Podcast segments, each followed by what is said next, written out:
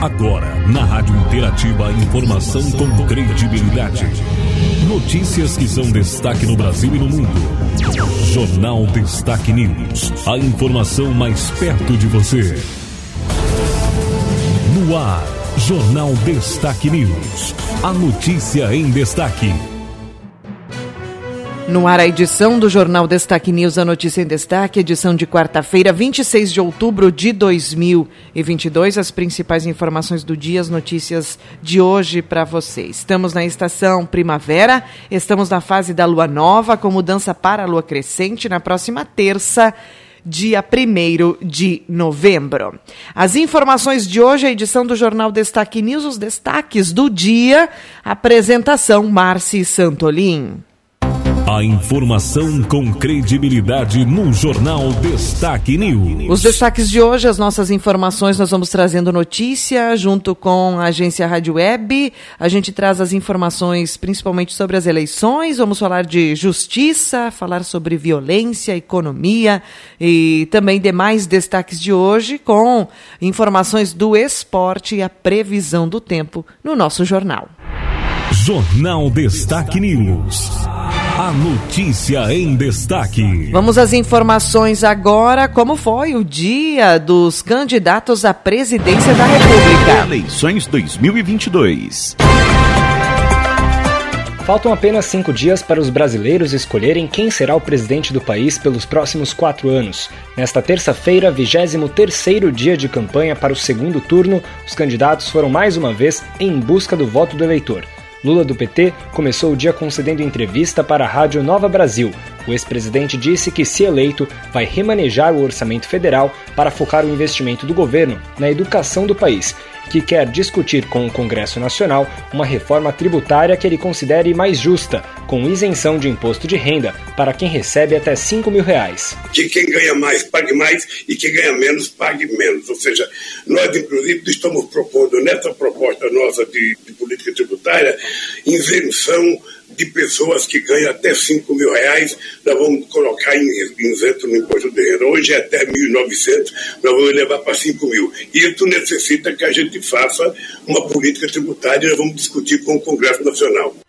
O petista também disse que, em um eventual terceiro governo seu, não quer brigar com adversários, mas focar em governar e pacificar o país.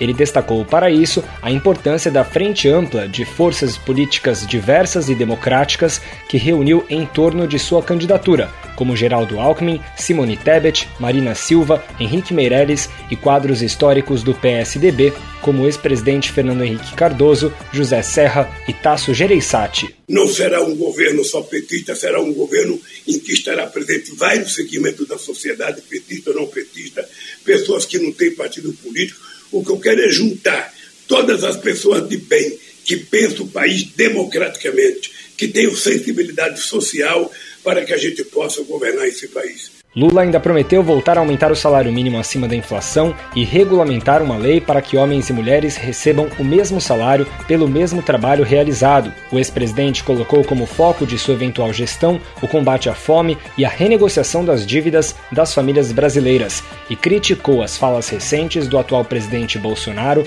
de que teria, abre aspas, pintado um clima, fecha aspas, com meninas venezuelanas de apenas 14 e 15 anos de idade. Primeiro, um presidente da República tem uma atitude de pedofilia com uma menina de 14 anos. Ou seja, não é esse o papel de um presidente da República. Fazer a brincadeira que ele fez com a menina de que pintou um clima. Isso é irresponsabilidade do presidente da República. No final da tarde, o ex-presidente ainda participaria de uma transmissão online pelas redes sociais. Jair Bolsonaro do PL fez nesta terça sua última visita à região nordeste do Brasil antes do segundo turno da eleição. O presidente visitou a cidade baiana de Guarambi à tarde. Lá, perto da fronteira com Minas Gerais, ele participou de um comício de rua com apoiadores. Em busca da reeleição, Bolsonaro pediu que os eleitores façam comparações entre seu governo e os de seu adversário e apelou a seus apoiadores que conversem com eleitores indecisos para reverter a vantagem de mais de 6 milhões de votos que Lula conquistou sobre o atual presidente no primeiro turno. Bolsonaro voltou a repetir seu discurso voltado para pautas conservadoras e a atacar os adversários pelo que ele chama de ideologia de gênero. Dizer a vocês que nós somos contra a ideologia de gênero. O que é isso? Para se alguns porventura não sabem o que é isso, o que o PT sempre defendeu. Essas crianças, ao entrar no banheiro da escola, ser um banheiro para meninos e meninas.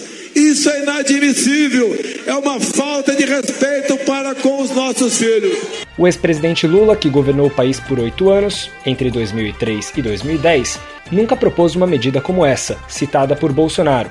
Também nesta campanha, já desmentiu essa afirmação do atual presidente diversas vezes.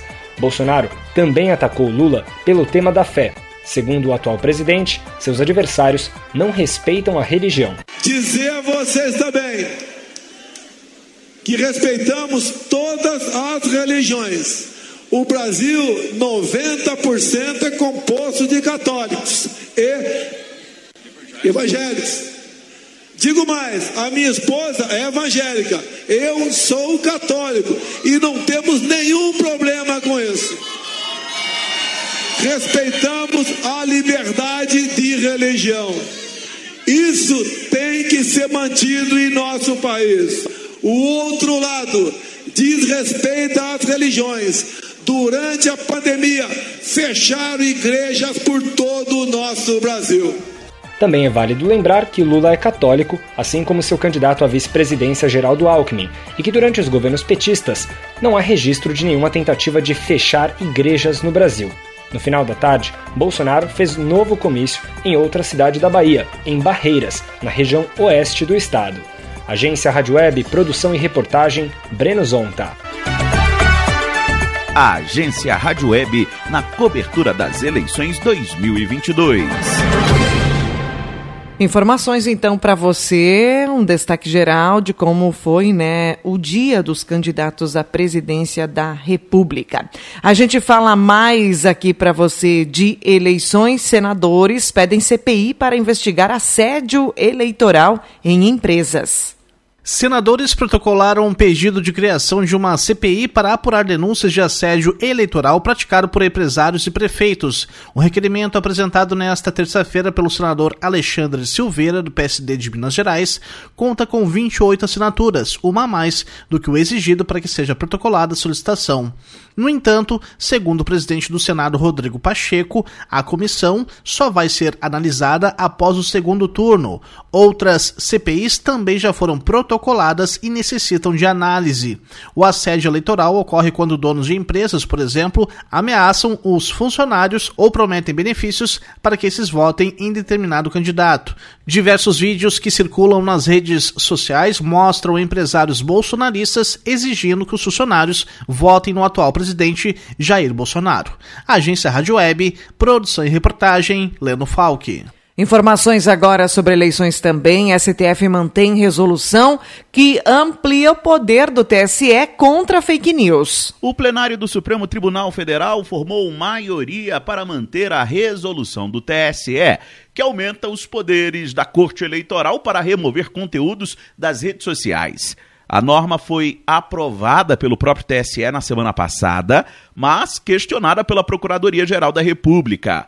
Augusto Aras argumentou ao Supremo Tribunal Federal que o TSE estaria fazendo censura e a resolução seria uma forma de legislar, o que caberia ao Congresso Nacional.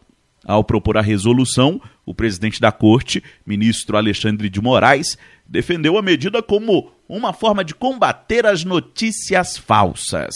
Do segundo turno, é, houve uma, um aumento, é, uma proliferação, é, não só de notícias fraudulentas, mas de, da agressividade é, dessas notícias, o discurso de ódio simplesmente leva a uma corrosão da democracia. Por isso a necessidade é de um procedimento mais célere no enfrentamento à desinformação. No sábado, o relator do caso, o ministro Edson Fachin, negou o pedido do PGR. Já nesta segunda, a presidente do Supremo pautou o tema no plenário virtual da Corte, quando os ministros votam apenas pelo sistema eletrônico do tribunal a resolução aprovada pelo TSE entre outros pontos, prevê que o tribunal pode determinar que redes sociais e campanhas retirem do ar em até duas horas links com fake news, que já foram julgadas anteriormente pela corte.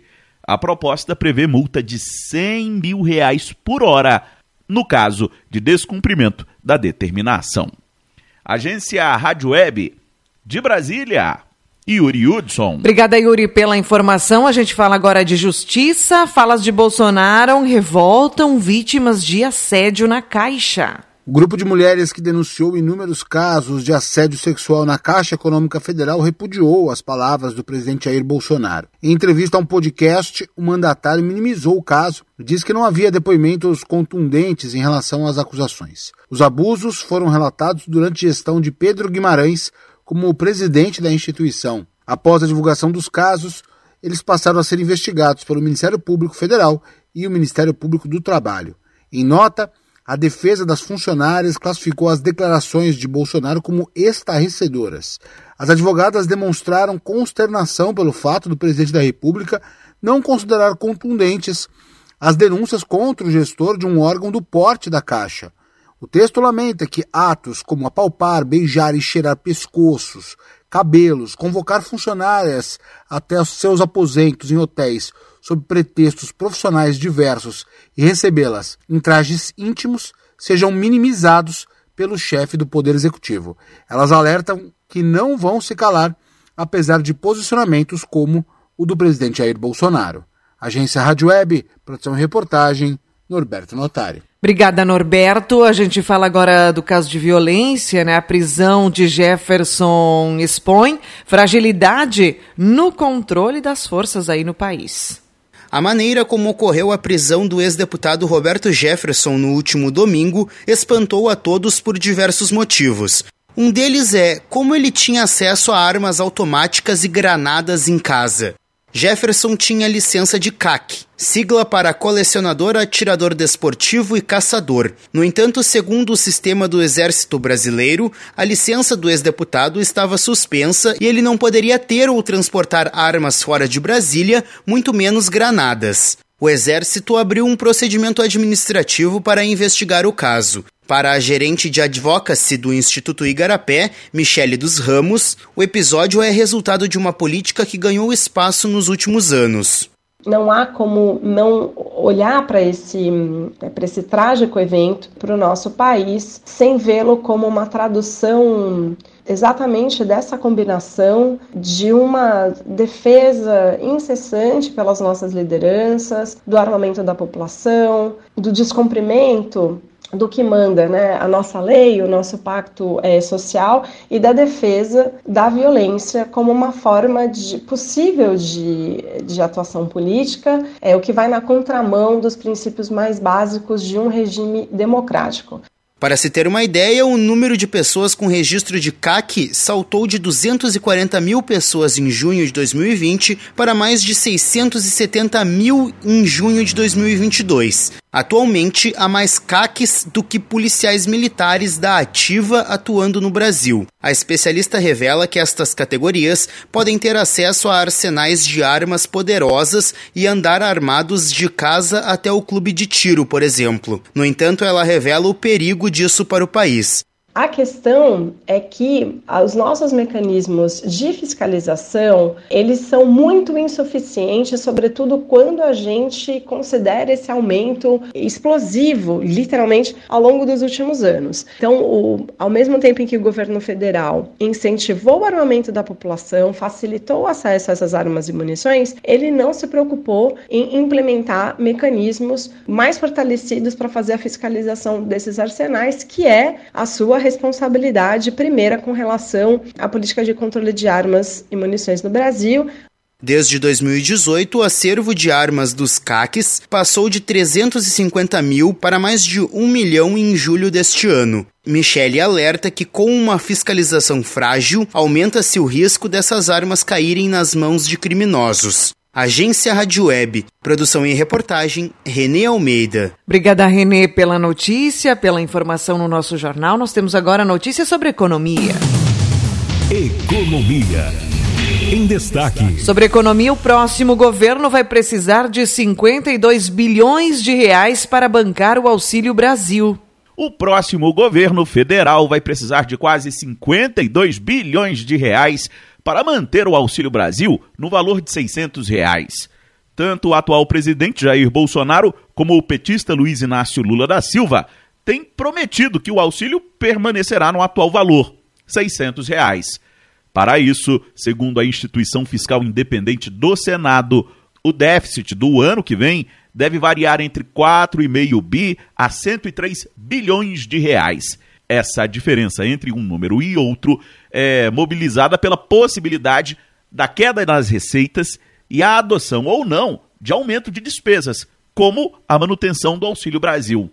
Segundo o diretor da IFI, Daniel Coure, há uma tendência de enfraquecimento da economia para o próximo ano. A IFA acredita que a política monetária mais restritiva, ou seja, juros mais elevados e uma possível retirada dos estímulos fiscais, né, desaceleração também da economia global, eles vão influenciar negativamente o PIB. Né? Então, por isso, a gente prevê um crescimento mais baixo, de 0,6. Ele pode até ser mais alto, em torno de 1%, caso haja, por exemplo, a manutenção desses estímulos que foram concedidos nesse ano e que os principais candidatos da eleição estão dizendo que vão manter. De acordo com a instituição, o impacto do aumento do piso da enfermagem foi estimado em 17 bilhões de reais. No entanto, como as propostas estão em estágio inicial de tramitação, a instituição optou por não incorporar este valor aos cenários de déficit o que poderia ainda turbinar o dado negativo para o próximo ano. O estudo também aponta a trajetória de recuperação no mercado de trabalho, com uma taxa de desemprego prevista em 8,5%, alcançando níveis pré-pandemia. Agência Rádio Web de Brasília, Yuri Hudson. Obrigada, Yuri, pela informação. A gente fala mais um destaque de economia, agora dizendo que reajuste só pela inflação deixaria salário mínimo em 700 reais. O salário mínimo no Brasil poderia ser de cerca de 700 reais se os reajustes ocorridos desde o ano de 2004 tivessem outra fórmula, baseada na correção somente pela inflação. Cálculo feito na Fundação Getúlio Vargas, que é a FGV, identificou esta situação. Em entrevista concedida à agência Rádio Web, a economista Carla Beni, que é professora dos MBAs da FGV e que participou da elaboração do cálculo, explicou que até o ano de 2018 foi usada uma fórmula para reajustar o salário mínimo no Brasil. Pela inflação medida pelo índice do INPC, mais o crescimento do PIB de dois anos, mas sempre de trás para frente ou seja, como você sabe que vai ser a correção do salário mínimo do ano seguinte? Você pega a inflação do ano anterior e joga ela para frente e o crescimento do PIB de trás para frente. No governo Bolsonaro foi alterado e passou a corrigir só pela inflação. Retiraram o PIB apenas pela inflação. Você está corrigindo o valor, mas sem nenhum ganho real. Carla Labene também detalha como se chegou a este valor de 700 reais, que seria o do salário mínimo nacional, se as correções tomassem como base somente a inflação. O cálculo de 700 reais foi encontrado no período entre 2000 até janeiro de 2022, corrigindo isso pelo INPC. E aí você vai chegar nesse valor aí de praticamente 700 reais. Dados do censo do ano de 2010, elaborado pelo Instituto Brasileiro de Geografia e Estatística, o IBGE, apontam que naquele momento no Brasil, entre as pessoas com idade igual ou superior a 10 anos, cerca de 44 milhões de brasileiros e brasileiras tinham como renda até um salário mínimo. Agência Rádio Web. Produção e reportagem, Diego Brião. Obrigada, Diego, pela notícia, obrigado pela informação. A gente fala agora da varíola dos macacos. O teste para diagnóstico da doença é ampliado para todo o país. O Ministério da Saúde ampliou o número de laboratórios para fazer a testagem da varíola dos macacos. Todos os laboratórios centrais de saúde pública do país, LACENS, passam a fazer o diagnóstico da doença. O Ministério informou nesta segunda-feira que os kits para os diagnósticos produzidos pela Fiocruz já foram entregues aos estados e ao Distrito Federal. Ao todo, são 31 laboratórios laboratórios de referência composto pelos 27 LACENs dos estados, o laboratório da Universidade Federal do Rio de Janeiro, da Fiocruz RJ, Fiocruz Amazonas e o Instituto Evandro Chagas. Até então, 15 laboratórios designados pelo governo federal realizavam os exames para o diagnóstico da varíola dos macacos. O teste molecular para diagnóstico laboratorial deve ser realizado em todos os pacientes com suspeita da doença. Para quem testou positivo, a conduta recomendada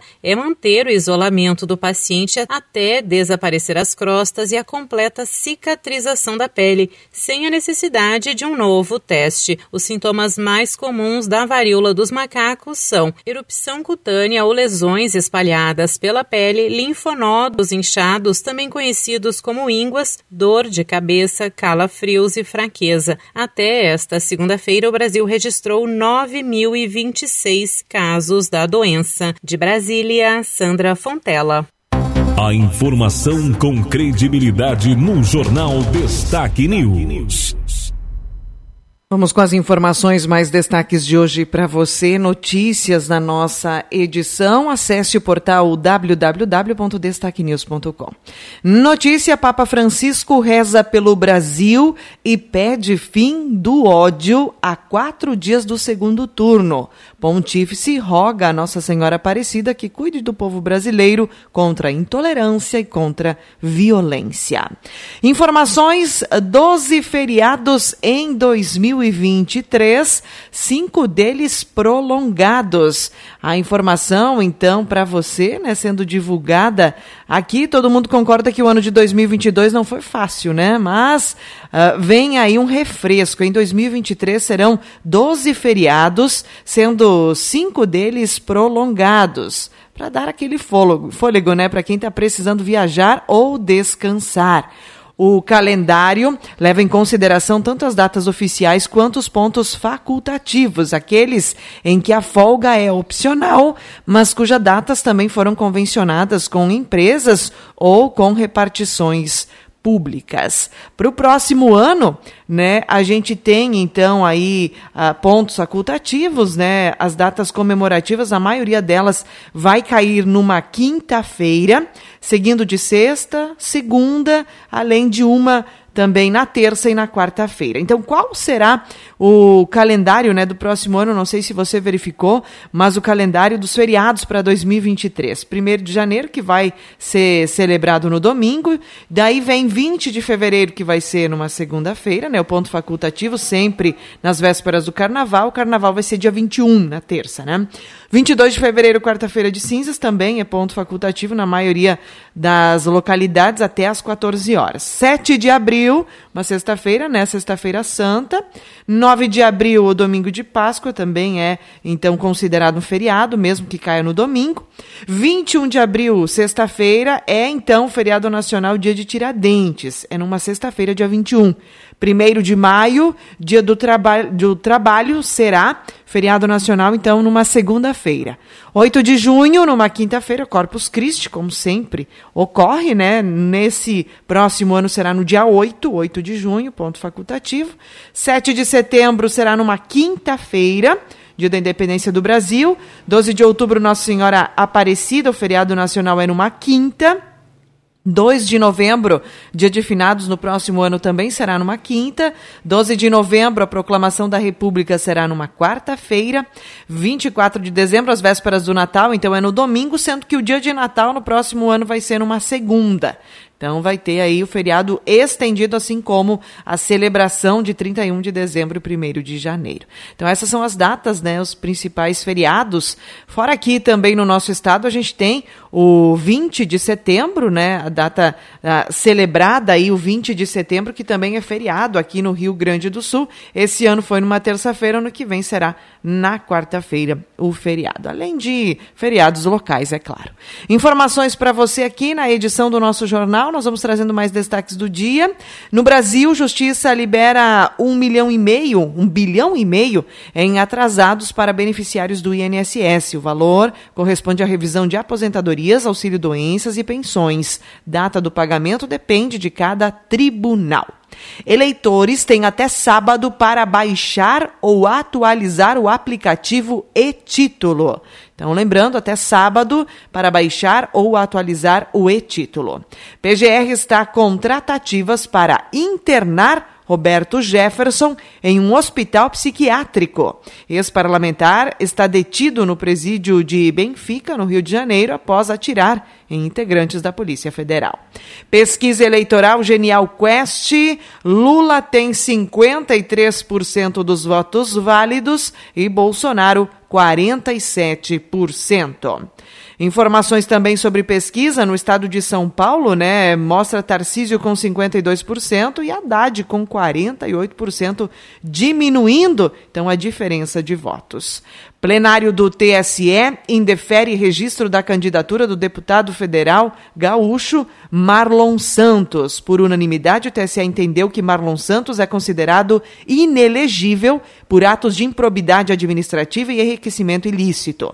Ministro relator do caso, Carlos Abac, citou casos de rachadinha nos anos de 2013 e 2004. No final da sessão, o presidente do TSE, Alexandre de Moraes, também rejeitou o pedido do Podemos, que desejava a entrada nos autos da sentença para anular os votos recebidos por Marlon. Informação também está lá no portal da Destaque News. Notícia aqui do nosso estado: Onix e Leite mantém tom acirrado e tônica de ataques em debate na Record TV RS. Durante uma hora e 45 minutos na noite de ontem, os candidatos até pincelaram propostas, mas retomaram acusações mútuas. Polícia prende 28 pessoas contrabandeando soja em Tiradentes do Sul. Travessia dos grãos era realizada por uma ah, aí uma embarcação, né, que fazia baldeação posterior por meio de carretas e também caminhões. Informação para você, tá lá no portal da Destaque News também uma notícia local. A gente publicou ontem então a informação, né, de que Foragido é capturado pela Brigada Militar em Machadinho. Na última segunda, uma guarnição da Brigada Militar no nosso município foi acionada por funcionário de um estabelecimento de diversão em razão de uma situação de violência doméstica ocorrida naquele local. O policiamento identificou os possíveis envolvidos, mas a vítima declinou do interesse de qualquer atendimento policial, informando não ter ocorrido nada de irregular. Porém, como os envolvidos não portavam documentos, houve dúvidas sobre a real identificação dos mesmos. Mediante buscas nos sistemas, percebeu-se a falta de semelhança entre o abordado e o nome informado. Os ânimos se acirraram e foi necessário retirar o suspeito do local. Durante o deslocamento, os mesmos foram acompanhados pelo veículo tripulado por familiares do conduzido, entre eles a possível vítima uh, de agressão, né? Para o atendimento da ocorrência, foi necessário apoio de guarnições de outras cidades para abordagem e identificação, visto que os familiares tentavam interpelar e impedir a ação policial. Como procedimento, mesmo foi direcionado à DPPA de Erechim, Durante o deslocamento, mesmo algemado, o conduzido mostrou-se extremamente agressivo, passou a, a, desferir chutes no interior da viatura policial, danificando a porta e o vidro traseiro, inutilizando os mesmos. Também proferiu diversas ameaças e ofensas contra os policiais que o conduziam. Ao chegar ao destino, identificou-se que o abordado possui vasta ficha criminal e constava como foragido do sistema prisional. O mesmo havia fornecido o nome do seu irmão. Após devidamente identificado, o homem foi autuado em flagrante pelos crimes de resistência, desacato, dano ao patrimônio público, falsa identidade e recaptura então de preso. Posterior aí foi então encaminhado ao presídio de Erechim. Procedeu-se também a identificação dos familiares, sendo que a vítima da violência também mentiu sobre sua identidade. Esta, por sua vez, encontra-se em prisão domiciliar e estava descumprindo a medida cautelar. Ela foi indiciada pelo crime de falsa identidade e descumprimento de medida cautelar. O veículo com os familiares que acompanham a vítima policial foi abordado na entrada do município por uma guarnição da Brigada Militar do 13º BPM.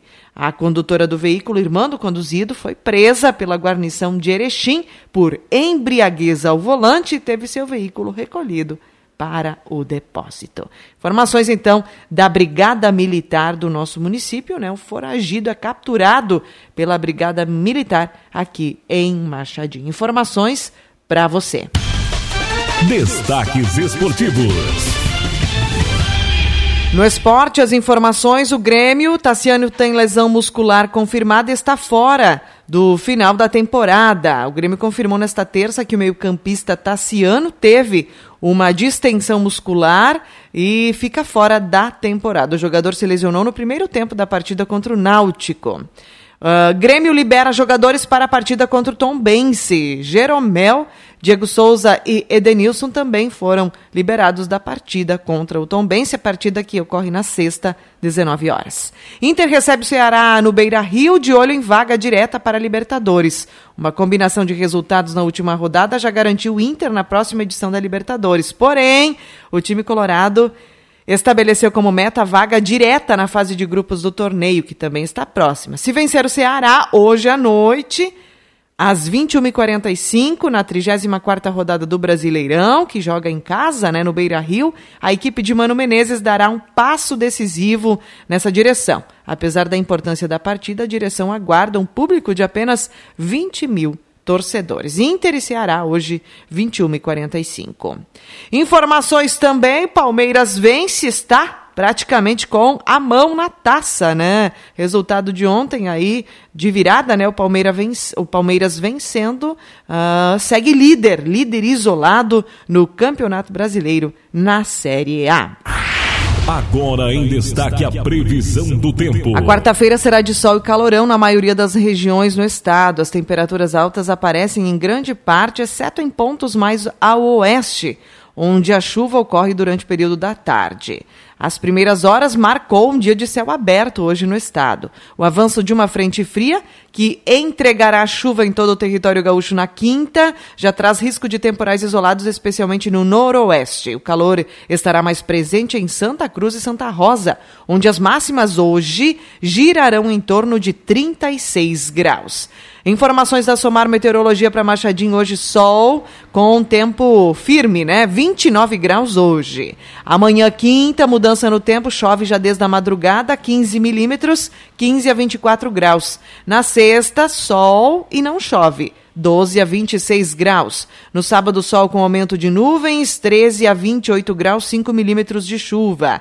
Domingo, mais uma vez, condição para mais 4 milímetros. Na segunda-feira, último dia do mês, 2 milímetros de chuva, 10 a 21 graus já, declinando a temperatura. Segundo, na terça, o primeiro dia do mês de novembro, teremos 6 a 12 graus e na quarta, 3 graus de mínima, 14 graus de máxima, seguindo a quinta-feira também de frio. 4 a mínima, 17 graus a máxima. Informações ainda, na sexta-feira a gente vai ter 6 a 18 graus, primeiro final de semana de novembro, 6 a 7 graus a mínima, com 20 graus a máxima. Informações só volta a esquentar novamente a partir do dia 9 e 10 do mês de novembro. Início de novembro com temperaturas baixas, como consta aí nas nossas fontes meteorológicas. Finalizamos aqui a edição do nosso jornal para notícias www.destaquenews.com. Termina aqui mais uma edição do Jornal Destaque News. A informação com credibilidade. Aqui, na sua rádio.